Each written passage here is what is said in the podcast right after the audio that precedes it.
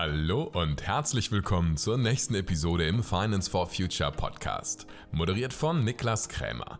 Hier bekommst du endlich einen Durchblick beim Thema nachhaltig investieren und wir zeigen dir, wie du mit deiner Geldanlage auch wirklich was bewegen kannst.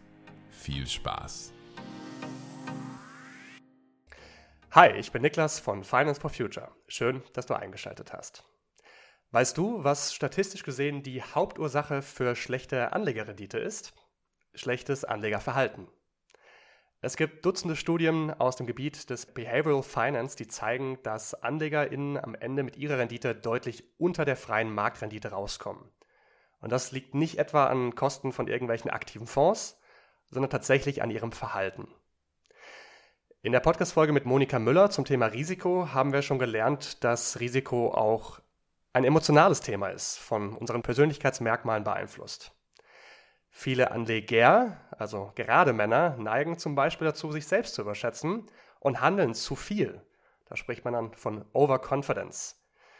Generell neigen Anleger und Anlegerinnen insgesamt in guten Marktphasen, also dem Bullenmarkt, zu Euphorie und Gier, während in schlechten Marktphasen, dem Bärenmarkt, Angst aufkommt bis hin zu völlig irrationalen Panikverkäufen. Nach diversen Studien ist tatsächlich das auch der Hauptnutzen eines Finanzberaters, dich davon abzuhalten, irrational zu handeln. Der größte Verlust entsteht natürlich dadurch, gar nicht erst zu investieren. Heute sprechen wir mit Thomas Niss, Mitgründer und Portfolio-Manager von Sunrise, einer Investmentgesellschaft aus Wien, die in Österreich und Deutschland aktuell sogenannte Weltfonds mit lokalem Fokus anbieten. Damit wollen sie einerseits Nahbarkeit und Vertrauen schaffen, andererseits aber auch ausreichende Risikostreuung bieten.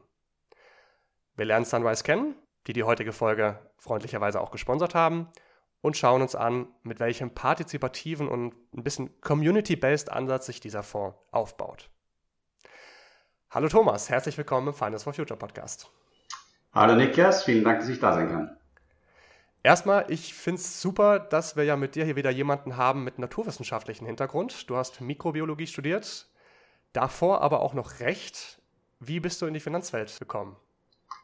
Ja, spannend. Also ich bin eigentlich immer begeisterter Naturwissenschaftler gewesen, habe ja. daher auch Biologie studiert. Erst Akademiker meiner Familie, wenn man dann auch noch Biologie studieren will, da ist das ein bisschen Augenbrauen heben, deswegen sollte man auch ordentliches studieren. So kam dann Jura dazu ja. bis zum ersten Staatsexamen, wie man das in Deutschland nennen würde, also in Österreich halt das Grundstudium, also die ersten vier Jahre abgeschlossen. Und habe das nie bereut, weil am Ende des Tages sind es doch zwei Studien, die ganz andere Problemlösungswege aufzeigen, genau. nämlich einmal ein, ein, sehr deduktiver und einmal eher ein induktiver, das heißt ein hypothesengetriebener Naturwissenschaft. Das hat immer super gut zusammengepasst und ich bin danach äh, zu Boston Consulting gegangen, war also lange bei BCG und von Beginn an dort ins Finanzthema hineingeschlittert. Okay, also Unternehmensberatung. Genau, Unternehmensberatung, hineingeschlittert in die Bankenwelt. Von dort dann nach Stanford, habe dann in Stanford meinen MBA gemacht und dort schon sehr stark, sehr viel im Bereich Value Investing gemacht mit einem ähm, guten alten Freund von Buffett, dem Jack McDonald, der uns dort unterrichtet hat und habe mir dort sozusagen meine, wenn man so will, meine akademischen Sporen in dem Bereich verdient. Ja. Was ist jetzt Sunrise? Äh, Sunrise ist eine Fondsmanagementgesellschaft, die äh, Produkte für Privatanleger macht, die ihnen dabei helfen sollen, genau das, was du vorher in der Einleitung gesagt hast, zu maximieren, nämlich die Anlegerrendite. Das machen wir sowohl über unsere Fonds, die Art und Weise, wie wir sie bauen, als auch mhm. über unser Direktvertriebssystem, das sich auch Sunrise nennt. Das ist eine App-basierte Anlagedienstleistung, äh, über die man in unsere Fonds investieren kann und wo wir noch zusätzliche Bausteine integrieren, die auch wiederum das Ziel verfolgen, die Anlegerrendite zu erhöhen, indem man das Verhalten der Anleger versucht positiv zu beeinflussen. In dahingehend, dass es eben langfristig und konstruktiv sein soll.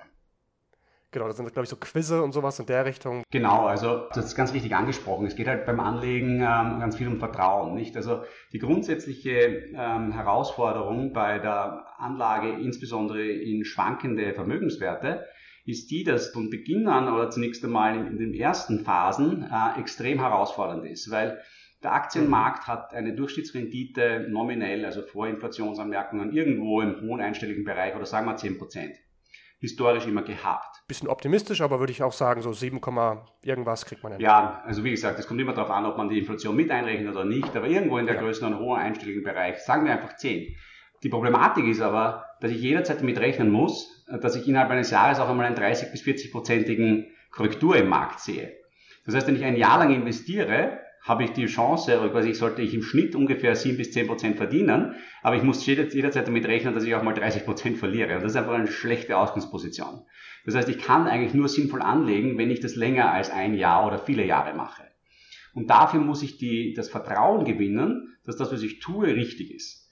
Und, äh, an diesem Vertrauen setzen wir an, indem wir sagen, es ist leichter, in die Anlage in Unternehmen zu vertrauen, die ich in meinem Alltag sehe, als in Unternehmen, von denen ich noch nie etwas gehört habe, die für mich ganz fremd sind. Wir glauben, dass das auch am Ende des Tages einer der zentralen Treiber des sogenannten Home Equity Bias ist, also mhm. die Tendenz der Anleger in Unternehmen zu investieren, die in ihrem Heimmarkt notiert sind. Wir nehmen aber dieses Konzept und bringen es einen ganz großen Schritt weiter und sagen nämlich, das ist nämlich sogar ein schädliches Verhalten, insbesondere in kleinen Märkten, weil es dazu führt, dass man sich sehr stark einzelnen Sektoren typischerweise exponiert und insbesondere auch einem regionalen Risiko. Was wir tun, ist, wir sagen, wir nehmen eigentlich die volkswirtschaftliche Brille eines Bruttoinlandsprodukts und, und schauen uns eigentlich an, mhm. wer ist denn in einem Inland aktiv, unabhängig davon, wo er tatsächlich seinen gesellschaftsrechtlichen Sitz hat. Das heißt, für uns ist eine Apple genauso relevant für den österreichischen und für den deutschen Markt, wie das eine Siemens zum Beispiel wäre weil die Produkte hier verkauft werden. Ich kann zu Apple eine Beziehung aufbauen. Und, äh, und so bauen wir unsere Fonds ganz normal wie Weltfonds. Wir haben nur einen stärkeren Fokus auf Unternehmen, die tatsächlich auch in der Volkswirtschaft aktiv sind. Und so quasi nehmen wir den Home Equity Bias mit, interpretieren ihn in einer Art und Weise, dass wir glauben, dass er tatsächlich dazu führt, dass die Leute bessere Anleger werden, weil sie mehr Sicherheit verspüren und bieten ihnen aber gleichzeitig technisch das richtige Produkt, nämlich ganz breit gestreut über Regionen, über Sektoren und, und das ist ein zusätzlicher Faktor, der oft gerne übersehen wird bei den traditionellen Weltfonds, mit deutlich geringerem Fremdwährungsexposure.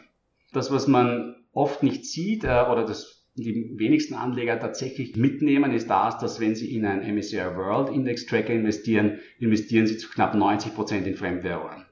Und Unternehmen, die in Fremdwährungen gelistet sind, nur knapp 10 Prozent in Euro. Und ähm, das war seit 2008 ein super Trade, ähm, weil äh, seit damals der Euro gegen den US-Dollar ständig an Wert verloren hat. Dementsprechend sind alle Aktien, die in US-Dollar notiert sind, immer wertvoller geworden, allein durch die, durch die Zunahme des Wertes ja. des US-Dollars. Das kann aber auch zurückschwingen. Das hatten wir zum Beispiel 2001 bis 2008. Damals äh, war es die Gegenbewegung und damit hat man eigentlich nichts verdient, obwohl die Unternehmen sehr gut verdient haben, weil die Währung ständig abgewertet hat. Das ist bei uns viel balancierter. Genau. Wir haben circa eine 50-50-Relation. Ja, also erstmal zu dem einen Punkt, Stichwort lokaler Fokus. Die Telekom-Blase ist ja deutschen AnlegerInnen ja. besonders bekannt. Das war damals, weil Leute wollten in den Aktienmarkt investieren ja. und der erste Schritt war dann, ja gut, Telekom, die kennt man ja, in die investiert man. Und da haben Leute wahnsinnig ja. viel Exposure gegenüber dieser einen Aktien gehabt. Ja, und bei einer Aktien kann halt schnell mal was schief gehen und da geht ihr halt eben gegen vor und wollt das Welt weiter streuen. Genau. Ihr nennt euch Europas größte Investment-Community. Lass uns mhm. doch noch mal ein bisschen auf diesen Community-Based Ansatz eingehen. Was macht euch dazu? Zu dieser, erstmal zu dieser größten Community und ja. dann erst zur Community. Gerne. Schau, also wie gesagt, ähm, es sind mehrere Bausteine, die wir verwenden, um dieses Anlegerverhalten zu fördern. Und das ist einmal schon einmal die Struktur, wie der Fonds gebaut ist. Nur wenn mhm. ich so eine Struktur baue, muss ich sie auch kommunizieren, damit ja. das der Anleger auch quasi mitbekommen kann.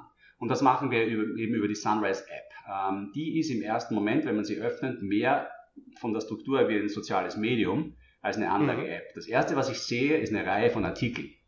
Und diese Artikel kommen teilweise von uns, werden von uns gepostet. Da ist auch unser eigener Podcast drinnen, wenn wir eine neue, eine neue Folge machen. Da sind auch unterschiedliche Nachrichten über Unternehmen drinnen. Es dreht sich also immer irgendwie im Umfeld rund um die Unternehmen, in die wir investieren.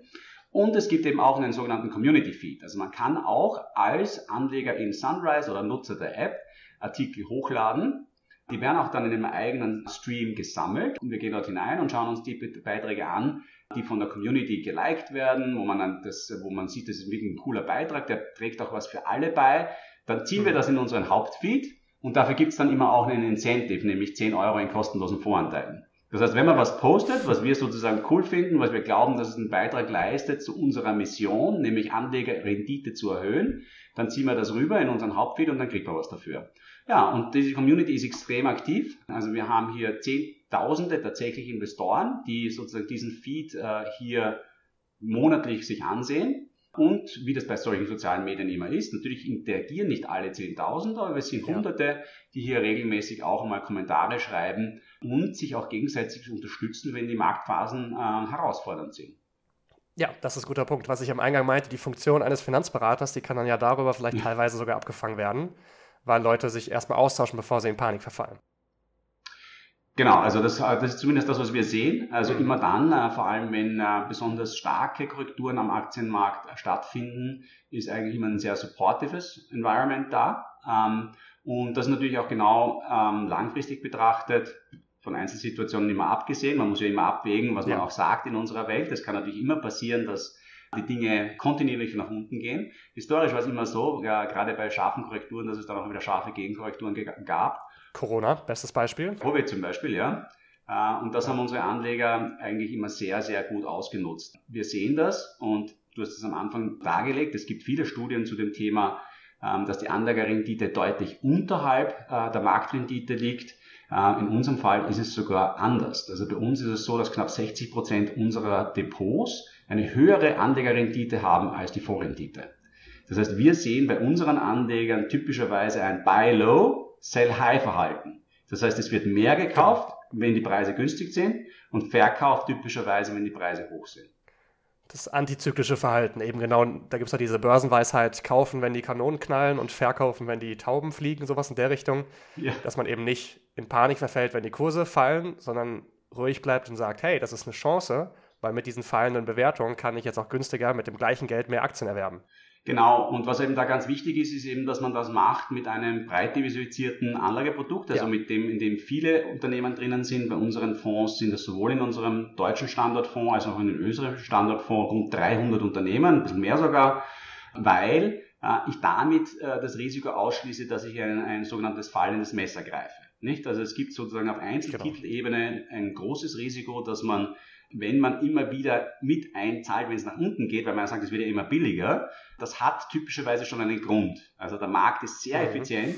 Es gibt ganz viele Leute, die professionell diese Unternehmen beurteilen ähm, und das treibt auch die Preise. Und ähm, natürlich kann es auch dort am Ende des Tages schnelle Gegenkorrekturen geben. Aber es gibt diese große Gefahr, dass ich einmal mich wirklich, oder dass es ein Unternehmen ist, das sich nicht mehr erholt. Credit Suisse als Beispiel der letzten Tage würde ich jetzt mal sagen, was für Aktionäre genau ähm, der Credit Suisse äh, kein angenehmes Outcome hatte. Ja. Auf Fondsebene ist es eine andere Thematik. Dort sind die Korrekturen fast immer volkswirtschaftlich getrieben. Das heißt, aufgrund einer breit angelegten Veränderung der Erwartungshaltung durch etwa mhm. einen Krieg, durch eine globale Umweltkatastrophe, alle möglichen anderen Themen, die Verunsicherung schaffen für, die Wachstum in, für das Wachstum in der Zukunft, weil der Preis ist ja, ja, immer sozusagen getrieben, was verdienen die Unternehmen heute und was werden sie morgen verdienen. Und wenn sich diese Perspektive, was sie morgen verdienen wird, verändert, dann verändern sich die Preise. Das ist aber typischerweise sehr stark von eben Gier und Angst getrieben. Und das sind eben zwei Emotionen, die sich sehr gerne abwechseln.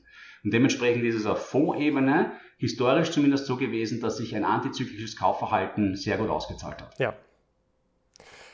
Du hast gerade schon kurz angesprochen, dass mehr als 300 Unternehmen, ähm, davon sind immer etwa 30 Prozent tatsächlich auch in dem Land des Fonds ja, gelistet, genau. Also der deutsche Fonds hat etwa 30 Prozent tatsächlich ja. deutsche Unternehmen drin. Und bevor wir gleich da nochmal kurz drauf eingehen, würde ich gern auf das Nachhaltigkeitsverständnis bei mhm. euch eingehen. Ihr habt ja eine Kombination aus einem qualitativen Voting, das heißt dieses Community-Based auch mal wieder hier, mhm. und dann auch ein quantitatives ESG-Screening. Ja. Erstmal kurz, was steckt am Ende drin? Es sind über 50% Aktien im Fonds. Dann, ich habe gesehen, weniger als 10% Sichteinlagen, also wirklich Cash. Genau. Und erstmal, was passiert mit dem Rest? Also genau, also von den die Anlagerichtlinien, man muss da, also wir, wir managen unsere Fonds ja mhm. selber, also wir sind ja selbst Fondsmanagementgesellschaft, ja. das sind hundertprozentige Aktienfonds. Also wir sind okay. typischerweise, ja, wir sind typischerweise zu 98 Prozent in Aktien investiert. Mhm. Ähm, die 10 Prozent Sichteinlagen sind einfach eine Balance, weil wenn man große Einzahlungen Exakt. bekommt, dass man hier nicht die Anlagerichtlinien verletzen würde. Das wird ja alles sehr genau kontrolliert. Ich glaube, das ist auch etwas, was ich immer gern dazu sage. Ähm, wir reden hier über Sondervermögen, das heißt, ähm, Aktienvermögen ist Eigentum des Anlegers fließt Absolut. nicht in das Eigentum der Fondsmanagementgesellschaft oder verfließt mit dem, sondern ist ausgesondert, ganz anders als Spareinlagen. Ähm, das heißt, es ist immer das Geld des Anlegers. und das wird extrem genau kontrolliert. Also in der Europäischen Union, das was wir anbieten, diese sogenannten USITS-Fonds äh, nach der europäischen ja. Anlagerichtlinie, unterliegen einem extrem strengen Regelwerk der Diversifizierung und auch der Kontrolle. Das heißt, man kann da eigentlich kaum äh, etwas machen, was dem Anleger schädigen würde, ganz unabhängig davon, dass wir das natürlich nicht wollen würden. Aber es gibt in dieser Branche extrem viele schwarze Schafe. Deswegen hat es diese Regulierung gebraucht und auch und gibt es sie heute auch. Ich wollte nur dazu sagen, also quasi, man schaut halt, dass in diesen Richtlinien dass man ein bisschen einen Puffer hat, weil wenn man was falsch ja. macht, ist man nämlich dann gleich dran. Das heißt, wenn man dann einmal zu viel Cash halten würde, dann wird man von der Aufsicht gleich zur Rechenschaft gezogen. Deswegen hat man dort ein bisschen Puffer, aber wir sind im Grunde 98% okay. Equity. Was machen wir? Wir haben uns dazu entschieden, dass wir unsere Anlageuniversum, also das, woraus wir unsere Fonds bauen, einmal grundsätzlich von unseren Anlegern einschränken lassen. Wir haben ein community-basiertes Voting. Wir unterteilen unser Universum, in dem knapp 500 Unternehmen sind in 24 Industrien und sagen, bitte sagt uns, welche Unternehmen, von denen glaubt ihr, machen keinen guten Job im Sinne der Nachhaltigkeit. Rein qualitativ. Mit einer Diskussion auf der App, aber da wird einfach gewotet. Da gibt es Plusvotes und Minusvotes. Und diejenigen, die sozusagen hier das schlechteste Verhältnis haben, fallen, was wir Below the Line nennen. Und Below the Line ist abhängig davon, wie viele Unternehmen in einer einzelnen Industrie sind. Wenn ich eine Industrie habe mit 24 Unternehmen, schließen wir typischerweise vier Unternehmen aus. Mhm. Diejenigen, die das schlechteste Verhältnis haben. Das heißt, das ist ein sehr, ich würde mal sagen, breiter, ein sehr qualitativer ESG-Ansatz, der vor allem auch, und das ist eben meines Erachtens etwas der große Unterschied zu den allermeisten quantitativen Ansätzen, doch einen relativ starken Fokus auf das Thema S hat, nämlich mhm. Sozial. Social. Ja, weil klarerweise der, der Privatanleger, ich glaube, unabhängig davon, ob jetzt environmentally die Themen sozusagen greifbar oder nicht greifbar sind, schon viele Unternehmen, die für ihn lokal wichtig sind, als besonders bedeutend sehen, weil Arbeitsplätze einfach im Vordergrund ja. stehen. Es geht um Arbeitsplätze, es geht um lokale Wertschöpfung. Nicht? Also für im österreichischen Verband zum Beispiel gibt es, äh, wir haben kein Pharmaunternehmen in Österreich, aber es gibt haufenweise ähm, Schweizer und japanische Pharmaunternehmen, die hier große Arbeitsplätze, äh, also wirklich große Arbeitgeber sind. Und die werden auch positiv beurteilt mhm. durch diese lokale Wertschöpfung. Und ich finde das auch richtig, weil ohne dem können wir auch sonst äh, nicht dauerhaft sozusagen hier unseren Wohlstand ähm, generieren. Was wir aber auch machen, weil wir klarerweise auch wissen, es handelt sich um einen qualitativen Ansatz, der ist zwar unserer Meinung nach von Artikel 8 der entsprechenden EU-Verordnung gedeckt als Nachhaltigkeitsansatz, wir wollen aber da gar nicht erst in irgendwelche Diskussionen gehen äh, und haben dementsprechend auch einen quantitativen Ansatz. Also wir verwenden auch die Ratings von MSCI. Und dort ist es so, dass wir versuchen, dass wir zumindest 50 Prozent des gesamten Fondsvermögens in ESG Leaders investieren. Das heißt, es sind solche Unternehmen, die entweder AAA oder AA geratet sind ja. von MSCI auf Basis einer breiten quantitativen Analyse. Jetzt habe ich mal in den, ich weiß nicht, ob der letzte Halbjahresbericht gewesen ist, aber auf jeden Fall einen Bericht von euch geschaut, wo ich gesehen ja. habe, welche Unternehmen denn drinstecken. Und da finde ich auch sowas wie Rheinmetall, ThyssenKrupp, äh, Flugzeughersteller Boeing und Airbus, Fast mhm. Fashion wie H&M und Zalando, Coca-Cola, einer der größten Plastikverschmutzer der Welt, mhm. auch fossile Energienkonzerne, RWE, Shell, sogar Gazprom, die wahrscheinlich inzwischen vielleicht rausgeflogen sind wegen der russischen Situation. Ja. Ja. Und auch BlackRock und State Street als zwei der großen Finanzriesen, die auch natürlich ganz viel fossile Energien finanzieren. Ja. Was würdest du jetzt jemandem sagen, der das sieht und sich wundert, na gut, ihr habt hier einen Nachhaltigkeitsansatz, ja, das sind vielleicht teilweise Arbeitgeber in Österreich oder Deutschland, aber was würdest du jemandem sagen, der das kritisieren würde, diese Unternehmen? Rheinmetall, ja. Waffenhersteller, aktuell Zeitenwende natürlich, aber genau. Ja, ich glaube, das ist du sprichst eh mit einer Rheinmetall an, nicht? Ich meine, wir reden, äh, wir reden halt über, es ist fragwürdig, was da nachhaltig und was nicht nachhaltig ist. Es ist ein breit definiertes Konzept. Wir demokratisieren diese Unternehmen auf unserer App. Für den Großteil unserer Anleger ist es offensichtlich eines der es gibt zumindest schlimmere, sagen wir es so. Es gab schlimmere, die ausgeschlossen worden eines, sind. Genau, eines der Unternehmen, das in dieser Branche nicht zu den Unternehmen gehören, die sozusagen die schlechtesten ja. sind im Sinne der Nachhaltigkeit. Und was die MSCI-Ratings zum Beispiel betrifft, dort schließen wir Triple C aus und ja. dort gehören die auch alle nicht dazu. Was wir jetzt gerade zum Beispiel ausgeschlossen haben, und das ist vielleicht ein Name, der im ersten Moment nicht ein, ist Facebook. Also wir haben Facebook, die sind gerade abgewertet worden von ähm, MSCI auf Triple C äh, und damit sozusagen aus, unserem, ähm, aus unseren Fonds rausgeflogen. Was ganz interessant ist, ist eben das, dass ähm, die Wahrnehmung unserer, unserer Community, glaube ich, teilweise eben andere Ergebnisse auch ergibt, als das, was mhm. diese Ratings typischerweise sagen würden. Ein klassisches Beispiel dafür ist zum Beispiel ist Neste. Also wir investieren nicht in Nestlé, weil es bei uns ähm, below the line ist. Das wurde sogar schlechter beurteilt als der eine oder andere Tabakhersteller. Nicht? Also, also es ist quasi, erstens einmal ist es sehr ähm, schwierig zu definieren, was nachhaltige Aktionen tatsächlich sind, weil auch ein Unternehmen, das in einer Industrie ist, die per se sozusagen natürlich, ähm, nehmen wir es mal jetzt, ähm, Energiebereitstellung. Energiebereitstellung hat, es braucht ja jeder diese Energie. Wo höre ich denn auf? Also wenn ich sage quasi keiner, ich darf jetzt nicht mehr in äh, Shell und, äh, und ähm, BB äh, investieren, dann dürfte ich auch in nichts mehr investieren, das von Shell und BB kauft, wenn ich wirklich konsequent sein will. Also die Konsequenz sozusagen ähm, mhm. treibt die Nachhaltigkeitsdebatte ein bisschen ad absurdum. Äh, und wir versuchen eben einen Ansatz zu schaffen, der den Menschen in den Mittelpunkt stellt und zu sagen quasi, was siehst denn du? Und dort kommt es dann schon oft auf das Thema wirkliche auch, ähm, wie zeigt sich ein Unternehmen, ob es das ernst nimmt und sich auch versucht, in eine gewisse Richtung zu bewegen. Mhm. Oder tut es nur so? Ähm, ich glaube, eine Nestlé ist da ein klassisches Beispiel dafür. Die sind ähm, in ihrer Nachhaltigkeit, also bei allen möglichen Ratings wahrscheinlich alle AAA, weil sie ziemlich genau wissen, was sie tun müssen, damit die Ratingagenturen sagen, die machen das alles ganz ja. toll. In der Wahrnehmung der Menschen sind sie es aber offensichtlich nicht. Und das ist das, was unsere mhm. Ratings zeigen. Kannst du vielleicht im Kleidungssektor, H&M und Zalando, ja. die fallen mir jetzt echt auf als negativere Beispiele. Ja. Weißt du zufällig im Kopf, welches Unternehmen in dem Sektor below the line war und stattdessen rausgeflogen ja, ist? Ja, Inditex zum Beispiel. Also bei uns ist die Inditex draußen. Die H&M ist ja immer ein knapper Kandidat. Mhm. Und das ist natürlich auch immer die Frage, quasi, wie, wo schneidest du? Wir schneiden halt typischerweise so eine 80-20. Und da ist die H&M noch drinnen gewesen. Aber Inditex okay. ähm, auch, ich meine, Sarah und alle, was, dazu, was noch dazu gehört, hat den Cut nicht mehr geschafft. Starbucks zum Beispiel auch ein mhm. anderes Unternehmen, das den Cut nicht geschafft hat.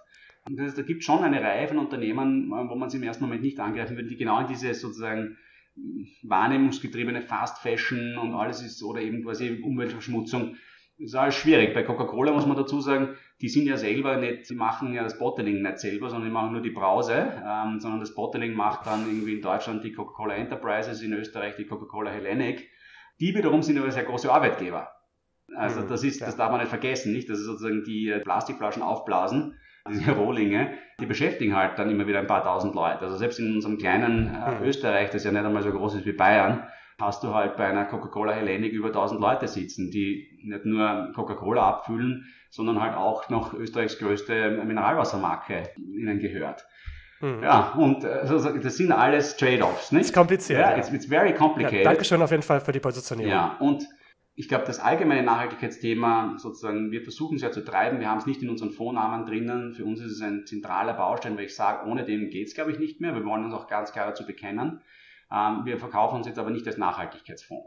Und ja. ich glaube, was auch noch ganz wichtig ist, ist, wir sind auch nicht ganz so weit, dass wir das alles tun können, was man von uns erwarten würde, nämlich als Asset Manager allgemein. Die Europäische Union insbesondere hat ja in, diesen, äh, in dieser Disclosure Regulation äh, gibt es die sogenannten Principal Adverse Impacts, also wo man quasi äh, klar quasi messen soll können, welche Auswirkungen hat mein Portfolio oder welche Exposure hat mein Portfolio zum Thema Grünhausgase also und so weiter und so fort da gibt es einfach von vielen Unternehmen einfach auch noch nicht die Transparenz. Ja? Und äh, mhm. im Zweifel ist es dann Garbage in, Garbage out. Also man nimmt Müll und dann wird auch wieder Müll draus. Und wir glauben, dass unsere Art und Weise es zu, zu, tun, nämlich mit dieser qualitativen Sicht der Investoren und der quantitativen Sicht des größten Rating-Providers der Welt, zusammen eigentlich eine ganz saubere Geschichte ergibt. Ja, ich finde es auch ein spannender Ansatz, das so schön zu kombinieren. Ja. Nachhaltigkeit, letzte Frage. Jetzt gucken wir, in welche Unternehmen wir investieren. Du hast schon ein bisschen auch mit mir diskutiert, warum welche drin gelandet sind, die vielleicht ein bisschen kontrovers für mhm. manche klingen könnten. Das, was ja auch wirklich eine Wirkung haben kann beim nachhaltig investieren, auch wenn ihr euch jetzt nicht als Nachhaltigkeitsfonds labelt, ist das Thema Stimmrechtnutzung mhm. auf Hauptversammlungen. Habt ihr da irgendwelche Pläne? Nutzt ihr eure Stimmrechte schon? Ja, wir nutzen unsere Stimmrechte für gewöhnlich, äh, jetzt nicht bei allen 360 Unternehmen sondern, oder 300 mhm. Unternehmen, sondern dort, wo wir sie relativ einfach auch persönlich ausüben können. Das heißt, in unserem unmittelbaren Umfeld hier in Österreich oder auch äh, in Süddeutschland haben wir das auch schon gemacht. Die ich habe selbst äh, während Covid als Stimmrechtsvertreter agiert. Das heißt, wir hatten hier in Österreich die Situation, dass bei den Covid-Hauptversammlungen immer vier Personen bei den Hauptversammlungen sein mussten, äh, an die die Investoren ihre Stimmrechte übertragen konnten und die dann mhm. im Namen der Investoren auf der Hauptversammlung abgestimmt haben. Ich habe das ungefähr wahrscheinlich 30 Mal gemacht, so quasi up and down ähm, der, die lokale Börse hier. Die traurige Realität dabei ist die, dass das fast ausschließlich ein ähm, Spiel der institutionellen Investoren ist. Was auch nachvollziehbar ist, weil man natürlich als äh, Privatanleger kein Gewicht hat und solange die Depotbanken ein Geld dafür verlangen, dass man äh, seine Stimmrechte überträgt oder sich diese quasi äh, Depotbestätigungen beholt, ja. macht das natürlich keiner. Also es gibt in, in meinem Umfeld hier, gibt es hier Banken, die verlangen 50 bis 100 Euro für ähm, die ähm, Sparkasse in Köln, in Deutschland zumindest auch, bei einem Fonds, mit dem ich gesprochen habe, genau darüber. Ja, also der will, der will jetzt von mir, dass ich 100 Euro zahle, damit er mir diese Depotbestätigung ausstellt, die ich brauche, damit ich mich identifizieren kann als Aktionär zu einem gewissen Zeitpunkt, damit ich eine Stimmrechtskarte bekomme. Mein Impact auf der Hauptversammlung ist genau null, nicht? Weil BlackRock millionenfach mehr Shares hat, als ich sie habe. Mhm. Und ich kann da ein bisschen aus dem Nähkästchen plaudern, also bei, wir reden bei diesen, bei den Covid-HVs, die ich hier, wie gesagt, up and down die AT, äh, der österreichischen Börse gemacht habe, waren im Schnitt nicht mehr als fünf bis zehn Privatpersonen gemeldet. Fünf bis zehn. Mhm. Das ist leider nach wie vor eine offene Wunde des gesamten Kapitalmarkts. Ich glaube, es ist unglaublich partizipativ geworden. Ich meine, es gibt äh, die Möglichkeiten, kostenlos zu investieren. Es gibt, es gibt Angebote wie bei uns, wo man einfach nur den Fonds zahlt, dafür kostenlose Transaktionen hat, keine Depotführungsgebühren hat, keine Eingangsbarrieren, keine Ausgangsbarrieren. Jeder kann es machen.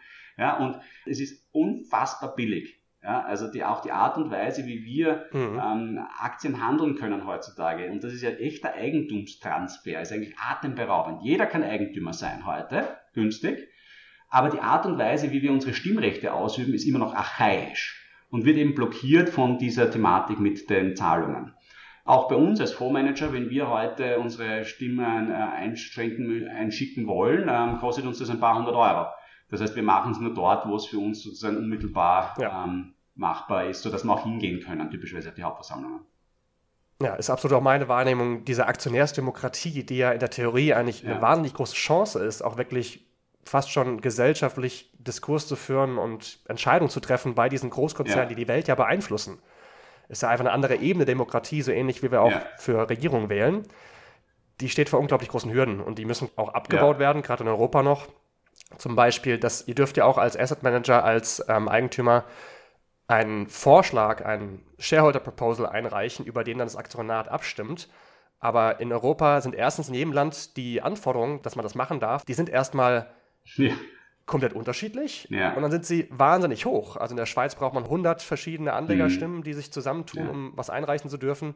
In den USA ist das ein bisschen einfacher. Ich glaube, mhm. 25.000 Dollar Asset hat man als Privatanleger idealerweise auch nicht von einem einzigen Unternehmen, sondern streut das ein bisschen breiter. Schau, in Österreich ist das relativ einfach, Anträge zu stellen. Die Problematik ist, und auch da wieder wirklich aus dem Nähkästchen gesprochen, es sind immer die gleichen vier Leute, die am Ende des Tages dann hier Fragen stellen und die Hauptversammlungen teilweise blockieren mit Schwachsinnigkeiten um sich selbst in Szene zu setzen mhm. und mit Aktionärsdemokratie hat das überhaupt nichts zu tun.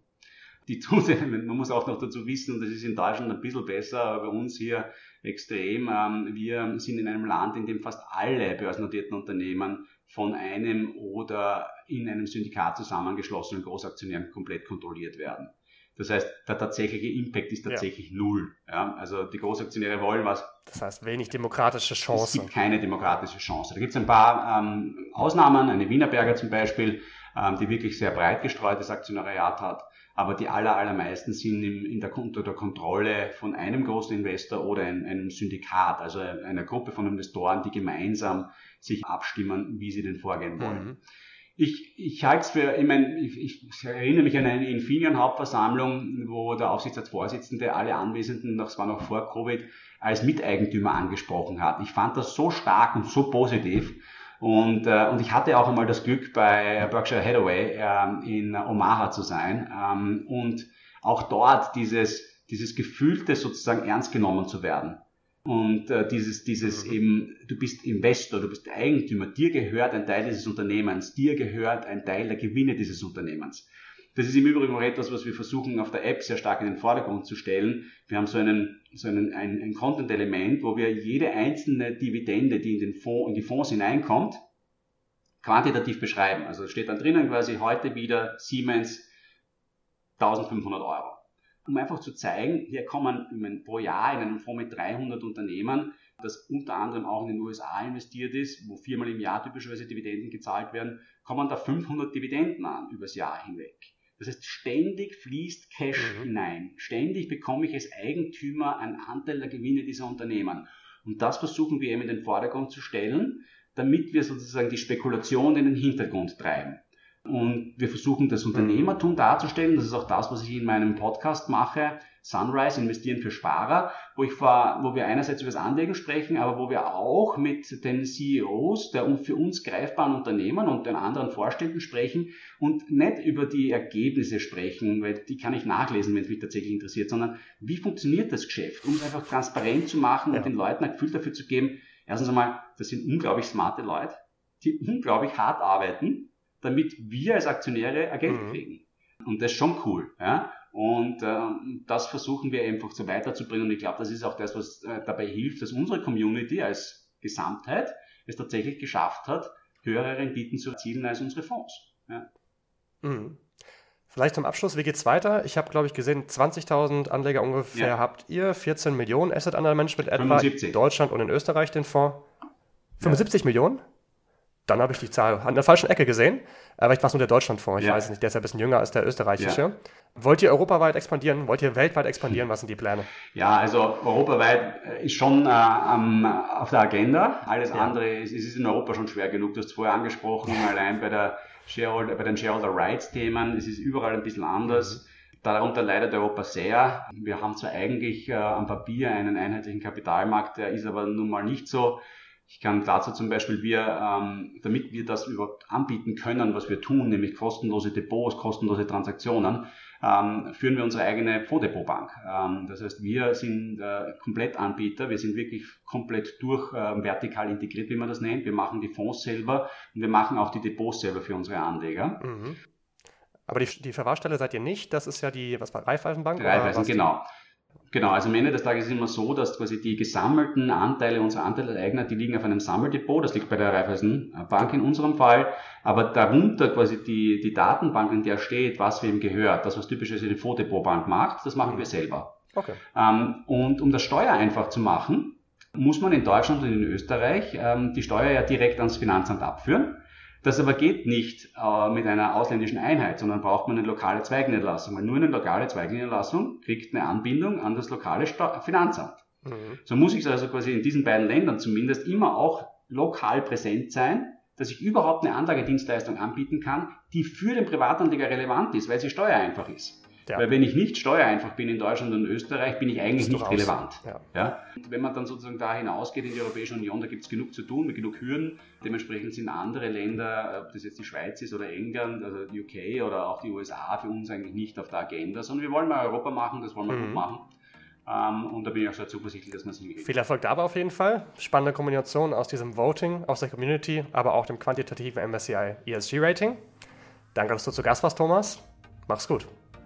Nikas, vielen, vielen Dank für die Einladung, habe sehr genossen. Alles Gute auch dir und deinen Hörern. Ciao.